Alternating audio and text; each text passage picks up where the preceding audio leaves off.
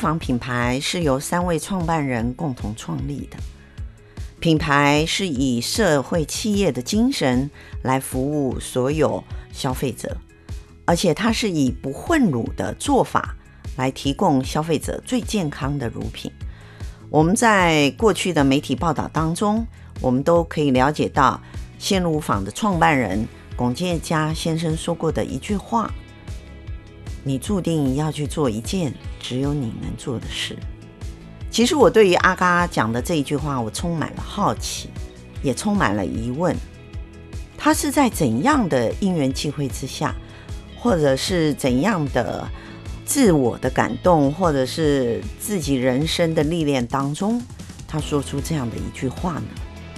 他又是用怎样的理念及心情持续坚持下来？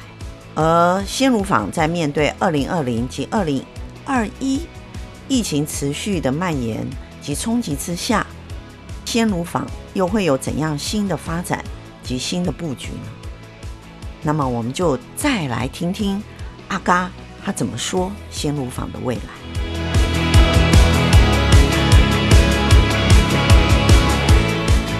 所以，鲜乳坊你们所做的这个，我。我我就蛮好奇的，就是说，一呢，我也很佩服你们三位创办人，愿意把这么多的经营成本投入在这里去做你认为坚持对的事情。那当然，我们可以知道，这跟阿嘎你曾经提到一件事，就是说，你的人生理念里头有一件事情叫“你注定要做一件只有你能做到的事”，哈，而且你还那么年轻。那你怎么样在当时二十几岁的时候找到这件你认为你只能做到的事啊？因为现在很多年轻人，如果我们问他说你想做什么事，我我觉得很多年轻人会告诉你，我不想做的事我很清楚，可是我想做的事我还在找，哈、哦、啊、还在找。那阿嘎你是怎么样在二二十来啷当岁的时候就找到一个你认为这件事你能做到的事啊？我我觉得每每一个人看待同一件事情的呃感受跟视角，会因为你的呃你过去的学习经验、你的你的家庭背景，然后你你的你的学习历程，而会有不同的感受嘛。所以其实面对乳品这件事情，洛农有他的视角，乳品厂有他的视角。那我因为兽医的关系，我跟农民很容易建立一个信任的关系。然后我又因为从小在台北长大，所以我觉我认为消费者的视角，呃，我从小家里也都是买牛奶的，所以我也呃，我认为我在都市人所需要的这个呃产品需求上面，我有一定一定程度的理解。那所以在这过程当中，我所看到的呃鲜奶的问题，跟乳品厂看到的，跟洛农看到的，就会长得不太一样。然后，然后我。其实当然知道，我那时候心里，呃，我觉得每一个人其实都都会有这样能力，就是知道什么事情你你会在意，就是那个在意只有你自己心里知道啊。就是同一个事情，你别人也不一定看得出来，或是呃，你也没有办法询问别人。就是哎，每次看到农民在提到产销模式遇到的困境的时候，然后乳品厂对他们的状态跟跟他们沟通的方式，你心里就会觉得。你觉得这不是一个最好的做法，你一定觉得有更好的，或是你就是觉得舍不得，或是觉得难过，你就是觉得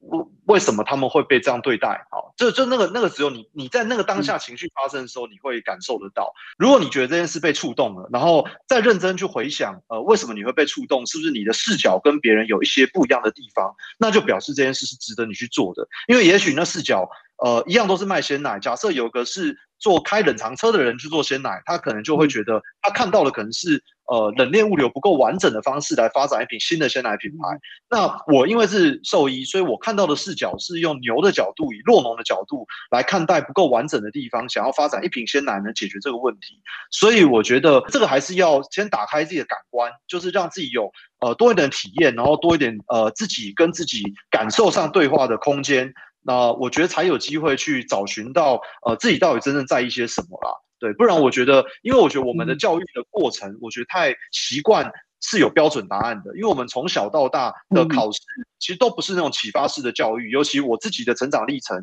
国小、国中、高中其实都不是非常启发式的这种传统的教育的逻辑，所以我觉得并没有这么习惯去找到一个没有答案的东西。但我觉得其实如果呃打开自己的感官，然后常常的去呃体验跟呃给自己一个空间去想要找这，就光开始打算要找这件事，而不是说哦，因为我的家人觉得做什么工作比较好，或是哦，因为这个社会氛围觉得什么工作是是一个比较好的选择。如果你不是想要这样想的，你是想要呃自己探索的的这件事，当你开始，我觉得就有机会找到了。嗯，我觉得阿嘎刚才跟我们分享里头有一个非常好的概念，就是说。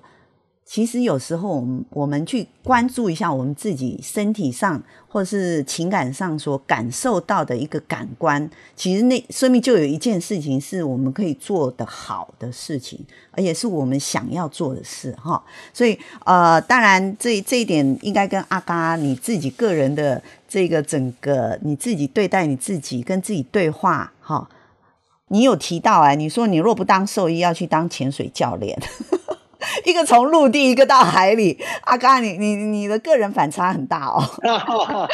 没有，我就我蛮喜欢上山下海的，就有时候也去呃爬爬山，然后潜潜水，这样就是蛮喜欢接触大自然的。所以对我来说，我觉得都是呃跟动物相处也是接触大自然的一种，上山下海也是其中一个嘛。是是是哈。那我们现在再回来呃，请阿嘎帮我们分享一下，因为阿嘎的身份除了他是牧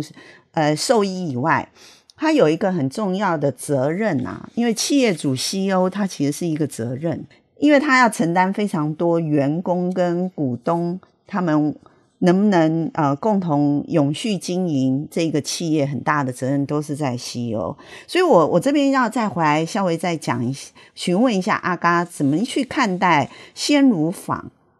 他这个企业经营的角度，除了刚才我们提到。没错，你们还是把社会企业这个精神放到鲜乳坊的企业愿景里头，而且是很重要的定位去经营管理哈。可是我们不要忘记，永续经营里头，它还是面对非常多竞争者、好挑战者跟呃市场的变动的变数这件事。由于是台湾的乳品本土市场，听说。有将近两百亿的市场的这个商机嘛，哈。那如果我们看到，呃，以鲜乳坊来讲，其实也才刚开始，因为就算你现在有四亿、五亿，在两百亿里头，它还是一个非常小的小众，哈。我们先提一下好了，因为我觉得我们大家都其实蛮关注的。刚才你有提到一件事情，就是你主要的客户其实是 B to B 的客户。那从二零二零年。到现在，哈，那当然，去年我们台湾有疫情，等同没疫情啊。我们大家过了一个全球完全没有过的日子，他们已经封城过那样的日子一年半，我们比别人晚一年半才过。其实我觉得这是台湾的幸运啊。好，以如果以我的角度来讲，我觉得是台湾人的幸运，因为我们我们比别人晚了一年半，然后人家被关了一年半，现在因为。疫苗打，那我们也很幸运，我们开始了。可是我们现在疫苗也开始在打了嘛，哈。那我也想提到一下，就是说，呃，你刚刚有提到你的客户 B to B 的客户百分已经有占比百分之五十。那不管怎么样，我们也是封城两个月喽，哈。而且真正的疫情开始应该是从四月份，其实已经逐步逐步大家慢慢有警觉。所以你怎么样面对疫情后的调整？以 CEO 的角度，你怎么样调整鲜乳坊在疫情疫情年吧？我觉得今年应该算是疫情疫情年，以台湾来讲算疫情年的调整。第一个，我我先确认，我先我先那个更正一下，因为我其实现在不是呃，我算是算是鲜乳坊创办人。那我们那时候是三个伙伴共同创办嘛。那呃，我们有轮流担任过 CEO 的角色。那现在 CEO 是我另外一个合伙人。呃，哲佑当做 CEO 了哈。那不过，因为我们其实确实在呃公司治理上面比较偏向是我们呃很多的事情都会呃共同决策，然后共同讨论啊。那所以疫情这件事来说的话，嗯、呃，我觉得分几个层面啊。第一个是因为我们有非常多的客户，呃呃，不管是手摇店、咖啡店，就是因为它是重灾户，然后也有很多像独立咖啡店，他们是比较小的店啊，所以在这样的呃呃经营体制上面。呃，其实是比较辛苦的，因为在疫情之下，所以第一个是我们怎么协助这些客户可以可以存活下来，或是说尽量以我们能能量也不要让他们影响太多。我觉得这是我们第一个开始做的事情，包含说不管你叫几罐我们都送，而且都免运啊，就是降低一下它配送的的的门槛，然后提升它的配送的弹性。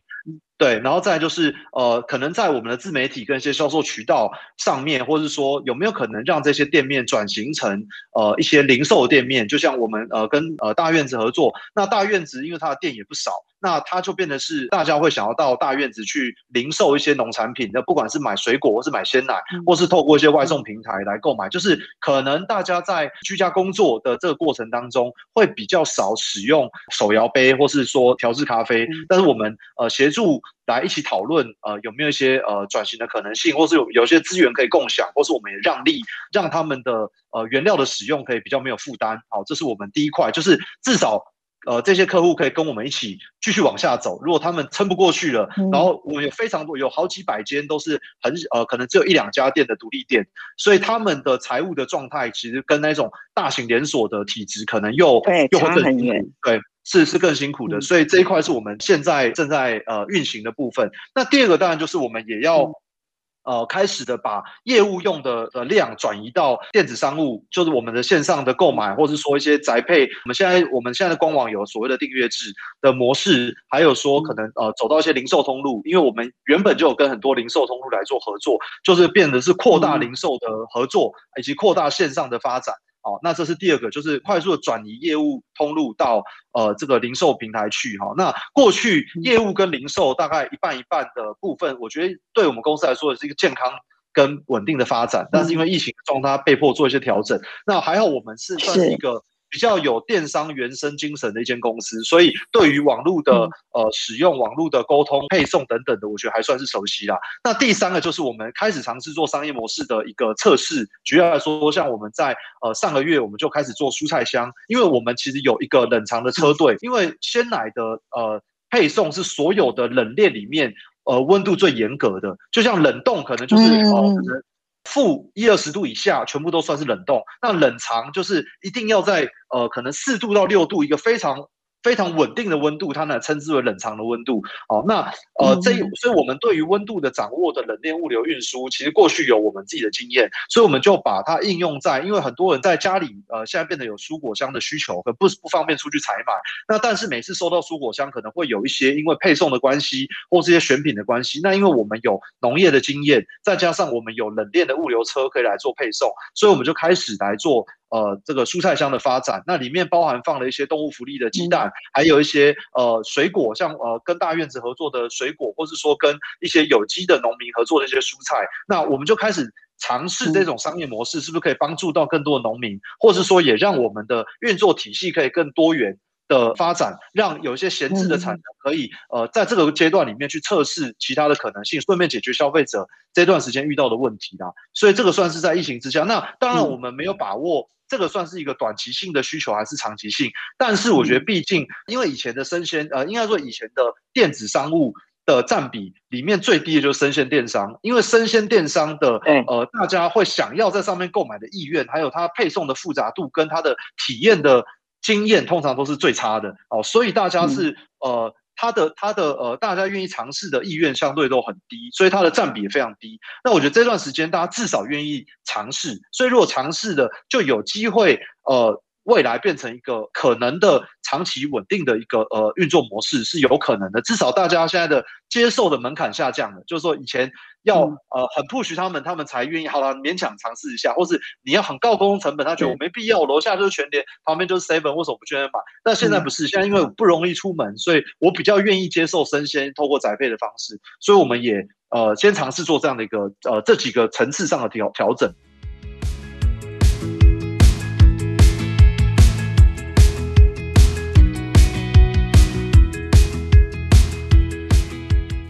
疫情毕竟它是，呃，我们不能说它是呃长期啦，长期正常态的商业模式。那可是呢，就是呃，有时候危机也是一个转机。如果说我们尝试了以后，说明它也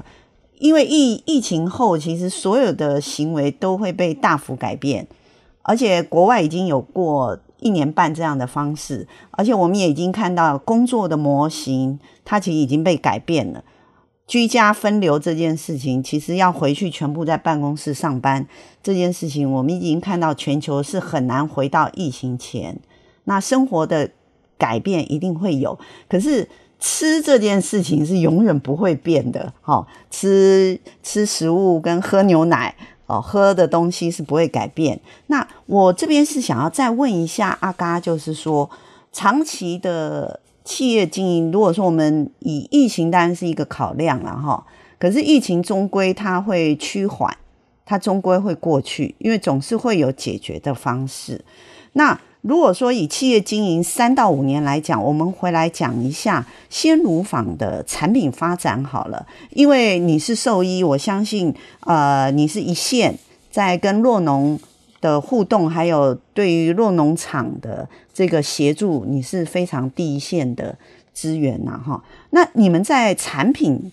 产品端的，我们说创新也好，或改变也好。你觉得在疫情后，你们会做一些疫情后，因为你现在是在因应嘛，可是你也在准备。那你你觉得你们线路坊后面三到五年当中，你会有什么样更想要做或想要改变的产品的东西的方向？可不可以跟我们线上听友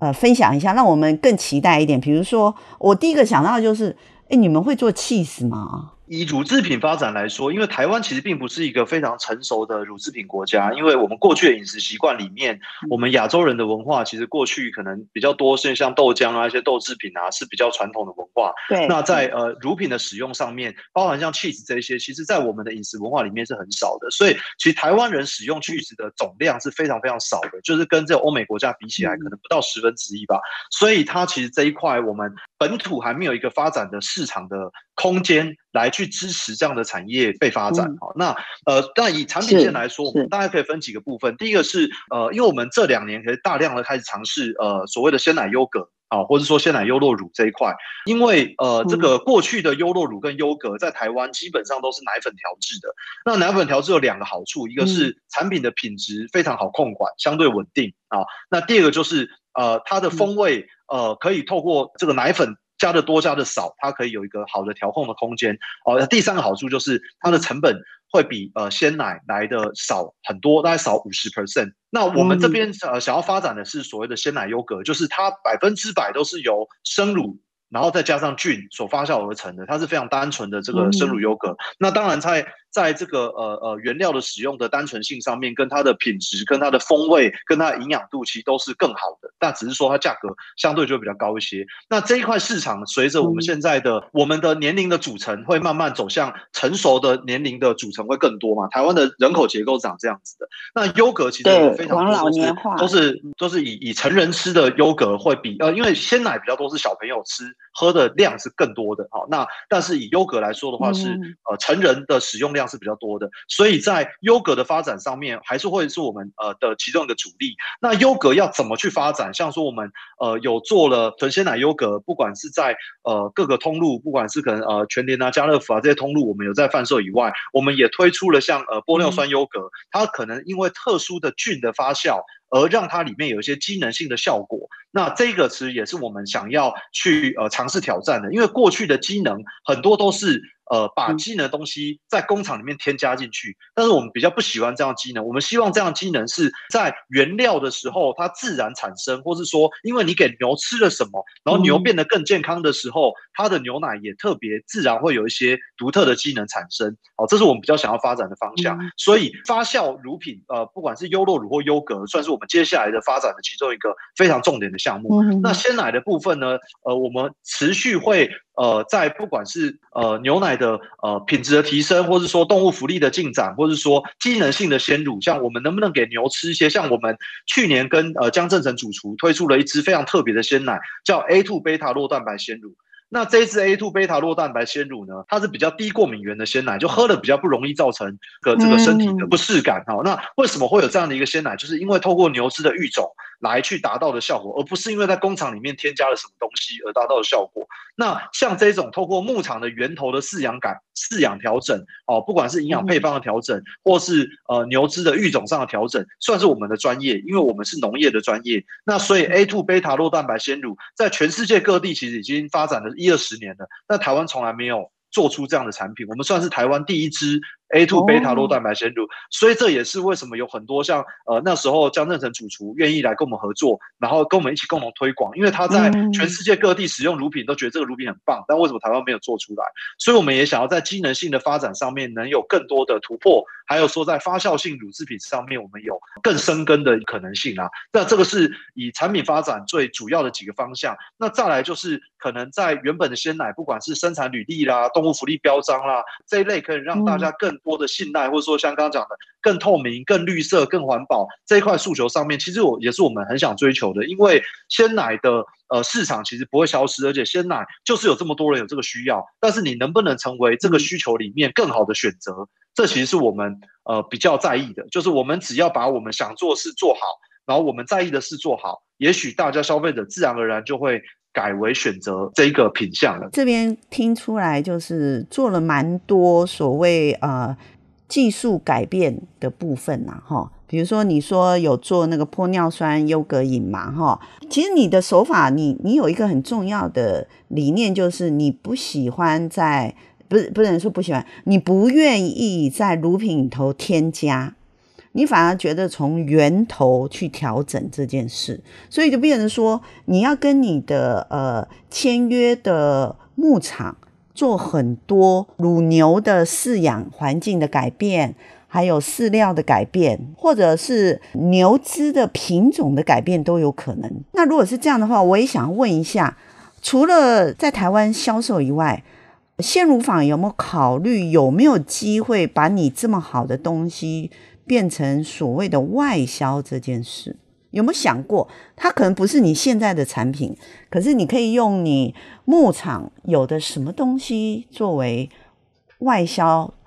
开拓一些新产品，差异性的。其其实我们我们对于台湾的生乳的生产是很有信心的，我觉得我们的产品的品质是有是有竞争力的哈。那不过因为乳品的呃运送本身是一个比较。困难的部分就是一般的鲜奶保存期限很短，大概就顶多两周而已。对，所以在于外销，大部分的国家都是自己发展在地发展鲜奶，或是透过保酒奶的运送。那但是呃，为什么我刚刚提到的发酵乳，就是因为像优格跟优酪乳这一类的品类，它的保存期限是更长的，比鲜奶更长。所以如果我们要呃外销到可能呃比较附近的邻近国家，有一些可能农业比较没那么发达，像说可能呃新加坡啦、香港啊等等的这一类的国家，他们其实有这种呃乳品的进口的。需求的话，那也许这当然是一个呃很好的可能性，因为他们与其从更远的地方进口更保久相关的，不如用更新鲜的方式来输送，这是我们确实有想到的。那我们当然也比较希望先能够。在地先生根到一个程度，那我们再做这样考虑。因为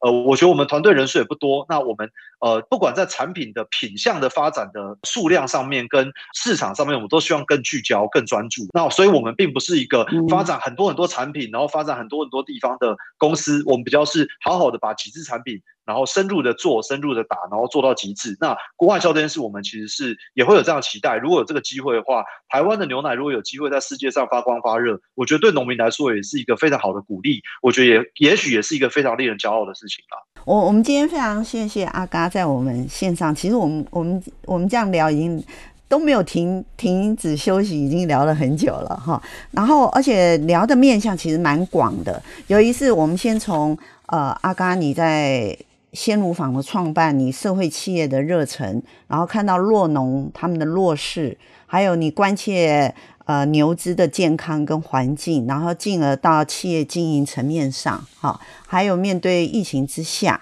我们可以看到面对疫情的挑战之下，其实我觉得阿嘎你们鲜乳坊一样，跟你们的通路伙伴一样，就是秉持着大家一起一起承受这样的挑战，然后一起。持续往下走，而且还做了一些以前可能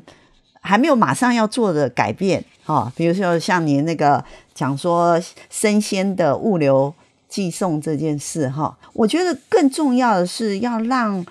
我觉得教育这件事，我们可不可以在要结束访谈之前，我们再来听一看阿嘎你，你有提到一个，其实鲜乳坊有一个很重要的使命吧？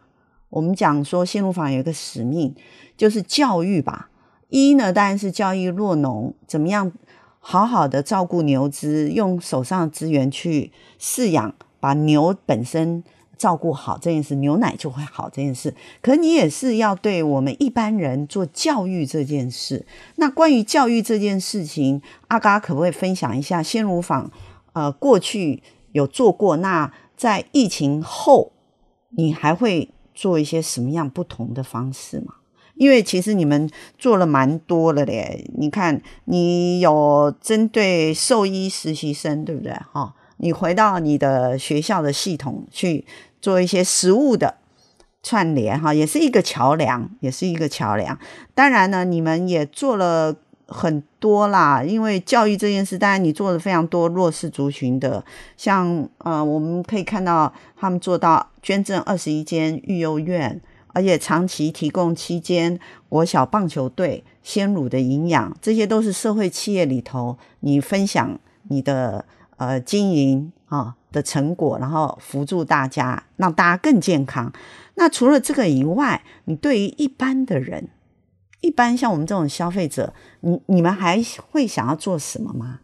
过去的销售模式都是一个单次性的一个冲动，就是说你透过促销，透过包装。透过呃当下的消费上的吸引力来让你呃做这样产品的选择，但是你不一定真的知道你要什么，你需要什么，跟选择什么是你真正想要的。所以其实，在国外，像在日本，他们也有很多食农教育。食农教育的本质其实就是让你能够做有能力做出适合你的选择。所以我觉得我们并不是太觉得自己有能力做所谓的教育。这个教育这个词其实有点沉重，所以我我没有觉得我们有真的有能力来。来扛下这个这个词，但是我们确实是希望让大家有能力来选择自己，所以我并不会在沟通上面觉得哦，呃，你就是一定要选择鲜乳坊的产品。但是如果你有能力去在乳品上面做出分类，然后找到适合你的乳品，这其实是我们觉得一个最好的结论。那如果最后你的选择会是鲜乳坊，那也许这才会是一个更长更久的的销售的合作，或者说这样才是一个真实行为上的改变。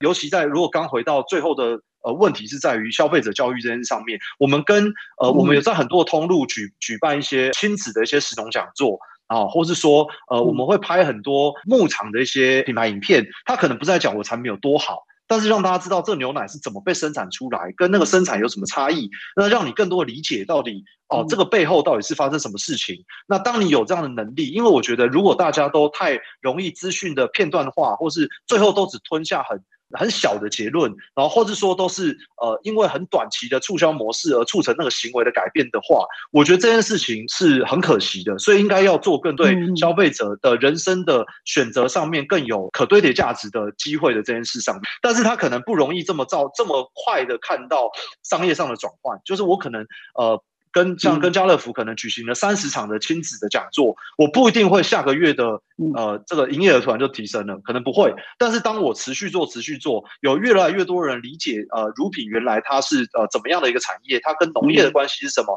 它背后乳牛的关系是什么。那在对的时机或是在他们所需要的时候，可能慢慢就会有一些呃涟漪的效果。所以呃这个是我们呃对于这件事的认知，就是我们还是希望把时间拉长一点，因为毕竟牛奶它并不是一个快消品。它也不是一个呃很短线的一个需求，它是一个呃民生必需品，甚至跟生活高度结合的一个产品的食品，它是非常融入在生活当中。很多人早餐就是喝一杯鲜奶，那并不是说我口渴刚好旁边有什么饮料店我来喝，并不是这样的一个消费属性。所以对我们来说，我们更有空间跟更有价值来让品牌走向。呃，消费者的生活有更多结合，让大家真正知道背后发生的事情，然后让大家可以更多的理解你的选择到底选择到了什么。我们刚才听阿嘎分享里头，我觉得我马上脑脑海里头浮现一个，就是其实我觉得，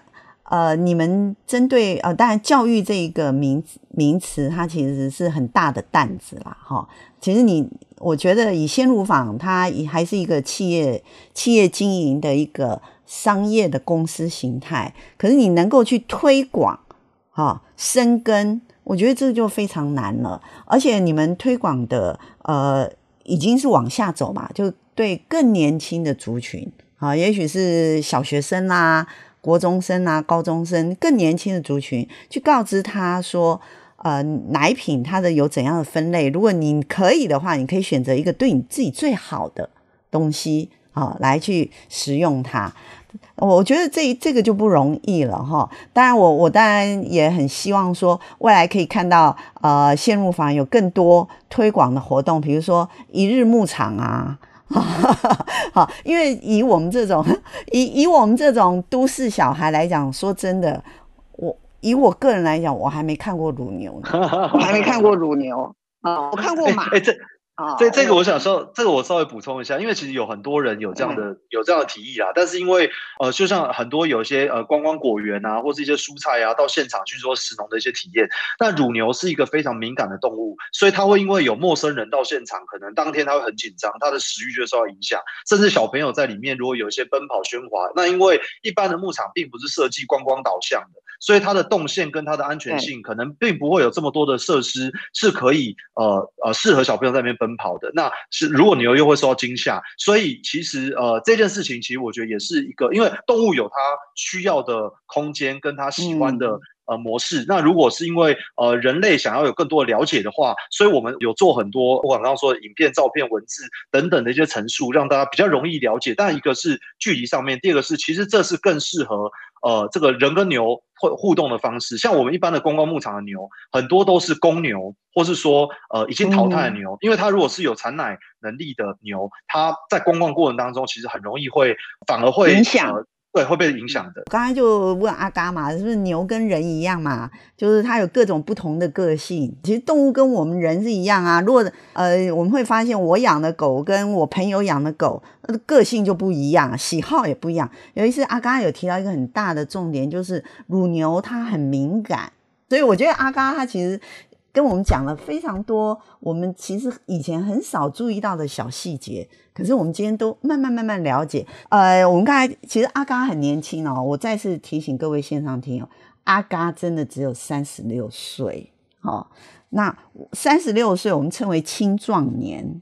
那如果说我们今天以阿嘎来讲，其实你也不容易，因为你是青壮年，可以承担一个跟你的合伙人共同承担一个企业经营、永续经营的压力。那如果说是因为现在刚好是年轻人找工作、找工作要转职、转职，那可不可以我们最后 ending 就是给台湾的年轻人，尤其是刚步入社会的年轻人一句话，不管他今天是。也许他二十九岁跟你一样，也创了一个好的事业哈，或者是说他在帮想要去帮呃企业服务，那他要怎么样去面对他自己慢慢的人生呐、有时候我们这个年纪回来看这些年轻人，觉得哦，这人生我们过来路，觉得中间的坡坡坎坎啊、哦。那以青壮年，你这个青壮年的 CEO 给年轻人一句话好吗？我们作为我们今天的 Happy Ending。呃，我觉得就是呃，年轻就是刚，尤其刚毕业，可能刚投入职场的时候，我觉得是呃呃最没有包袱的。那我觉得，当然，因为跟我们这个世代，其实是在一个很幸运的世代，我们可能不是在过去，呃，可能那时候呃整整体的呃大家都比较贫穷的时候，现在比较不是，大家这大部分的可能都是一个小康的家庭的成长背景，所以呃出来的时候，呃，我觉得在比较没有包袱的时候，我觉得可以呃更。大胆的呃做一些呃尝试，就是呃有些事要做了才会知道吧，就是呃做了，然后不一定呃要想太多，然后尤其呃，但因为当随着年纪越来越长啊、呃，有越来越多包袱，就越来越难能这样子呃做这样的体验，所以我觉得刚踏入职场的时候是最珍贵的时候，然后那时候呃带着还没有呃非常社会化的状态，然后看什么事情可能都会有一点点的不。不不顺眼，那就更会看到你想你会在意的事情，对，所以我觉得可以不要想太多，然后更多的尝试。我觉得阿嘎讲这句话的时候，我马上就想到我前面问你的，你注定要做一件只有你能做到的事，对不对？对，没错，没错，然后把你自己的感官，你的感官 open mind。然后呢，去感受一下，在你最年轻的时候，因为线上的听友，如果你才刚从大学毕业，然后或者说你在哪里刚毕业要踏入职场，你的人生包袱没有太太多压力之下，其实你就是放大胆的往前走，边做边学边改，总是一定会找到你注定只有一件，一定自己做得好。而且就是还有一件事情，我觉得你在讲这句话的时候，我觉得有一件事也是给线上年轻、非常年轻的听友一件事，就是做任何事情，它都需要时间的累积。阿嘎也是从年轻走到现在三十六岁，鲜乳坊他是从零开始，哦，创业者是从零开始走到现在，也是一步一脚印啊，好、所以呃，我们今天看到的阿嘎其实蓄了胡须。看起来好像有一点年龄，其实没有啊，他才三十六岁，青壮年，好，对不对啊？那我们今天非常谢谢阿嘎，然后我们非常期待，就是在疫情下，啊，鲜乳坊还是持续的发展，然后我们也期待鲜乳坊在现在以及未来给我们更多、更优质的乳制品，帮助我们人呐、啊、生活跟饮食更健康。然后我希望在更多的通路点看到你们。这这是我我个人来讲，我是非常希望可以，我去哪里都可以买到你们家的东西啦，不然我就上上你们官网去订了，然后你们就可以送过来。没问题，我们持续努力。谢谢阿嘎，谢谢，谢谢谢谢，感谢。好，我们下次再见喽。